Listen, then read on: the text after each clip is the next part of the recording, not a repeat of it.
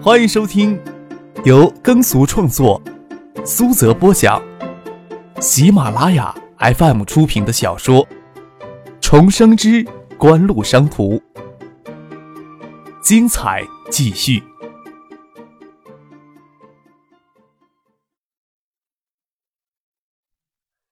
第二百零七集。这倒是。我还不是借着我妈的名义在外面招摇撞骗，要不是遇到张哥，还不得跟着装孙子？谢建南挂了电话，心里想着张克会不会认识一下小鬼难缠，还是会有别的动作。张克不清楚张铁森为什么要说这样的话，既然他这么说，就不能置之不理。真要给这些小鬼缠身，三天两头给你搞个突然袭击。在食堂看见苍蝇就罚你千八百的，这场子还真的难开下去。张克也相信以张铁森在惠山的能耐能做到这一点，但是张铁森凭什么认为在他做这些小动作之前会不会给碾死掉呢？要是没有周景瑜在背后撑腰，张铁森是吃了豹子胆了。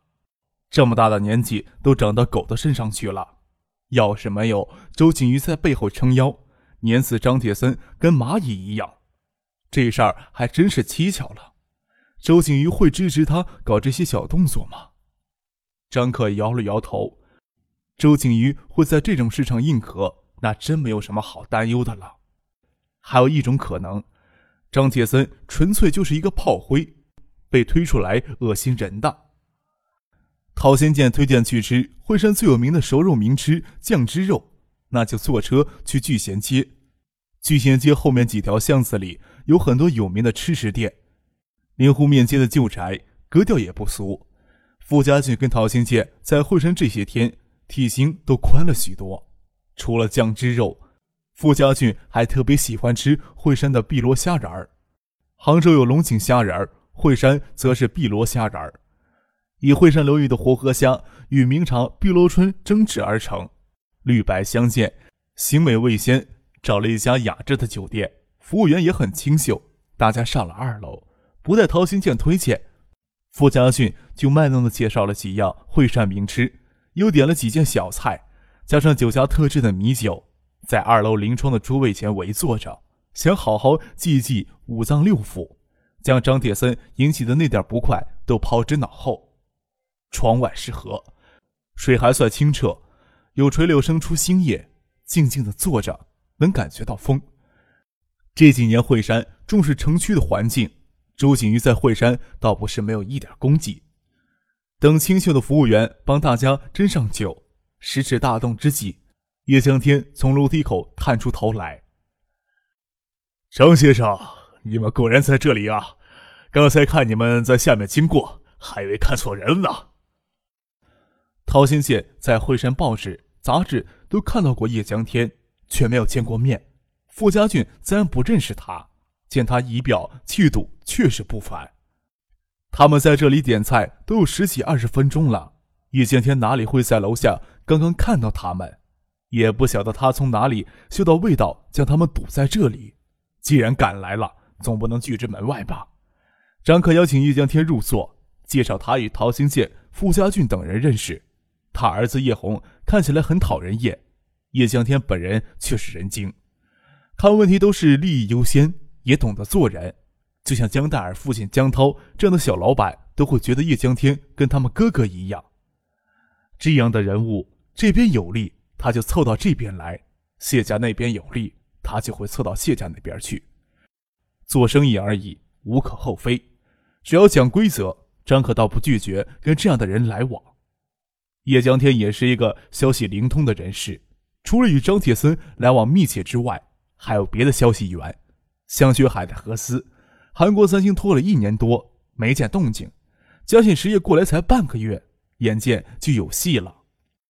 叶江天与张铁森一样，从谢建南那里得来的都是不尽不实的消息。谢建南既想张铁森感觉到来自张克的威胁。又不想张铁森因此对张克有所畏惧，跟他们介绍张克时，八分真藏着两分假。虽然有说明张克跟省长徐学平的关系，也只是说张可他们家死攀徐学平的，没有什么特别厚实的基础，根本没有把他们之间的关系点透。即使跟叶家，也只是请叶剑兵做说客而已。叶家名下的企业，并没有在嘉信实业占股等等。叶江天则与张铁三不同，他从头到尾都对包括谢剑南在内的谢家人有很深的戒备之心。正泰集团在进入惠山之前，江天集团在两家有竞争的领域都不由自主的要缩手缩脚，心里自然是老大的不痛快了，只是不能表现出来而已。叶江天看人看事的眼光也非张铁森能比的，何况他打开始就这两头都讨好的心思。对嘉信实业没有什么抵触的念头，对嘉信实业及背后的势力有着较为客观的认识。三星与香雪海合资会建新的工厂，嘉信实业与香雪海合资也会上新的生产线，两者都会将抛出大工程。无论怎么说，惠山当地企业都会占些便宜。惠山市政府在谈判时也提出扶持本地企业的要求，眼下看来。嘉信实业与香雪海合资的希望要远远高达韩国的三星。叶翔天不奢望张克这时候就决定将一些工程都让给香天集团承揽，留下个好印象，也方便以后好接触呀。不管背地里有什么心思，桌面上推杯换盏，好不热闹。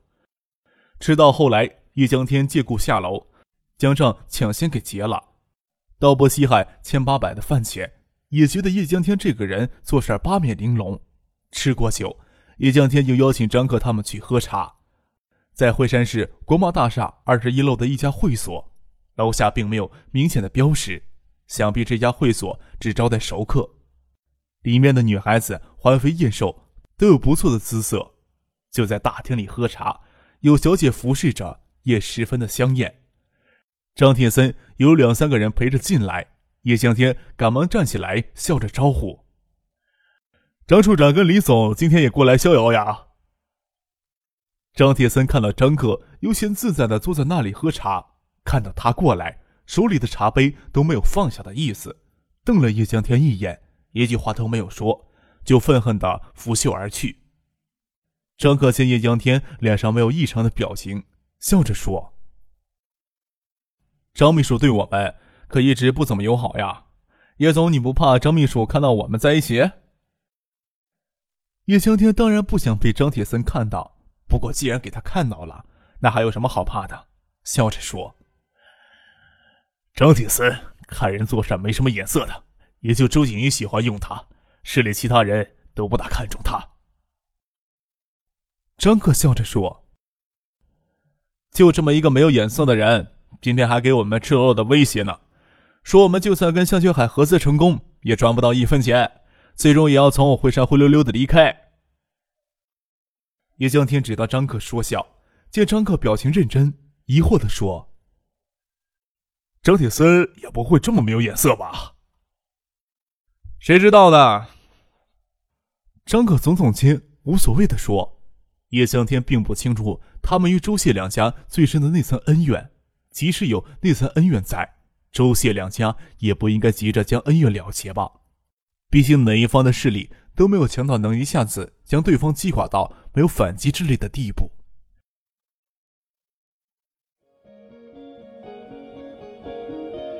您正在收听的是由喜马拉雅 FM 出品的《重生之官路商途》。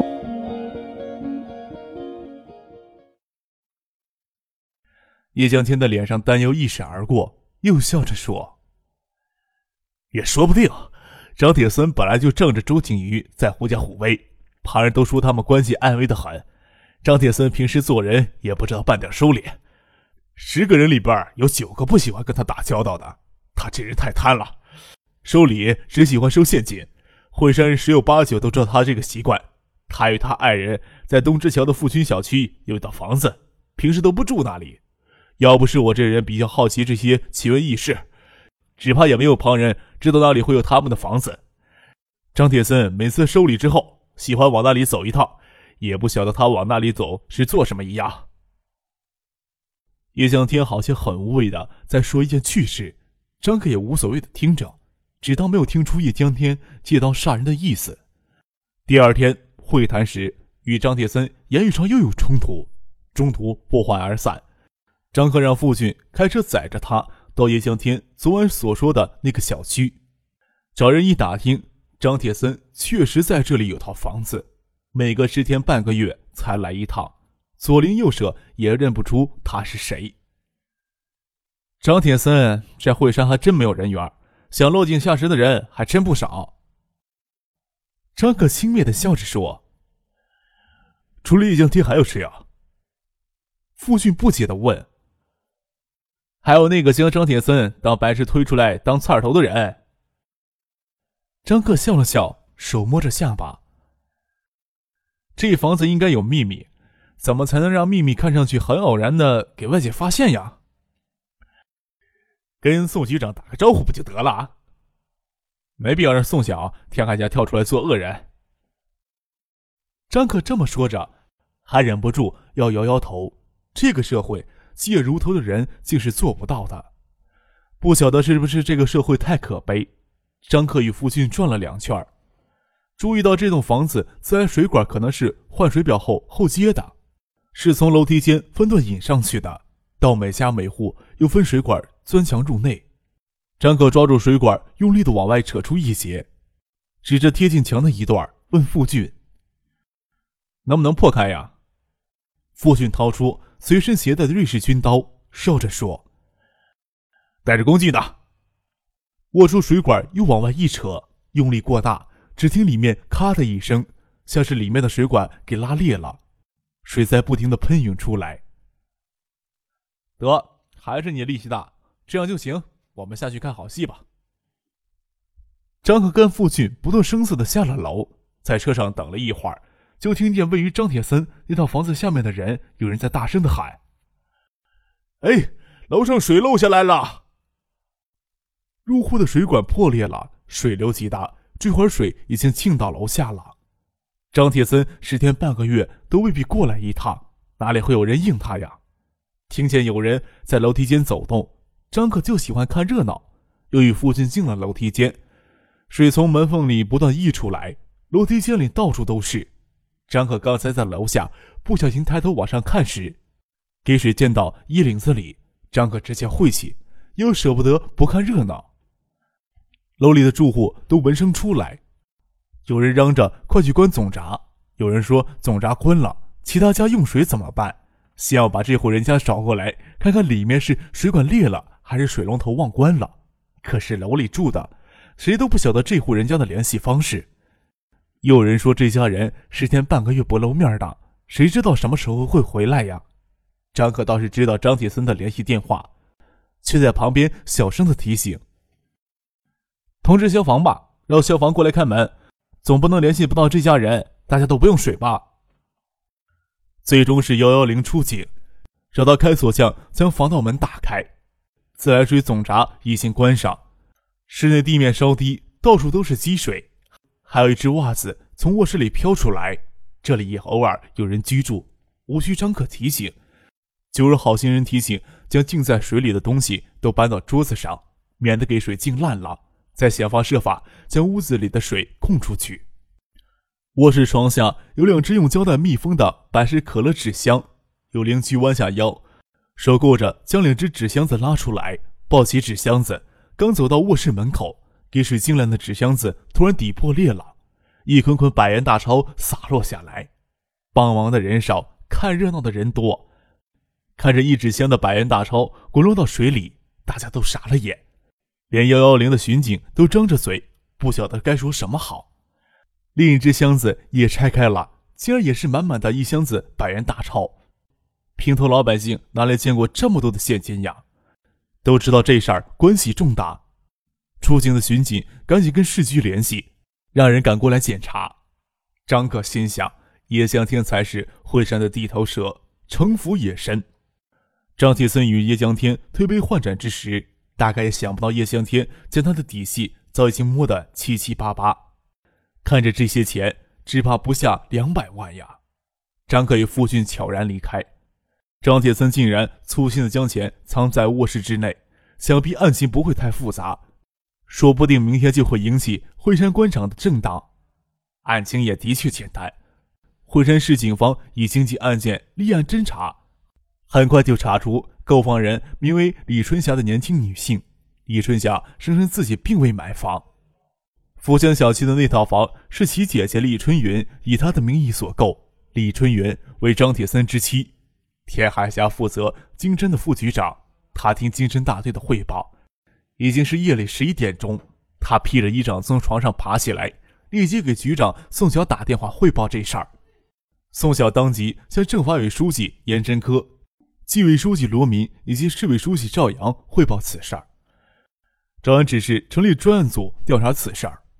次日，四月二十六号，张克由父亲开车载着他到香雪海电冰箱厂，与陶兴建、傅家俊等人同行，与惠山的谈判组开始新一天的谈判。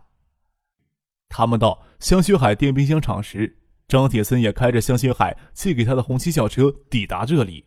张克看着他的眼神都带着怜悯，眼神却飘到红旗车上，瞟了张铁森一眼。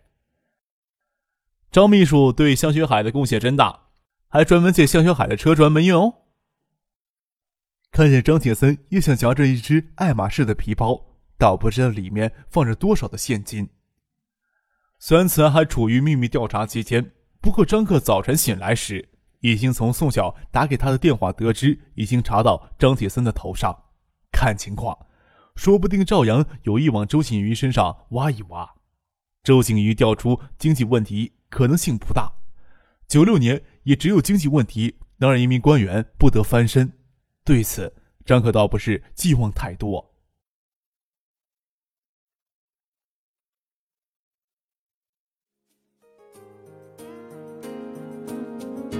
听众朋友，本集播讲完毕，感谢您的收听。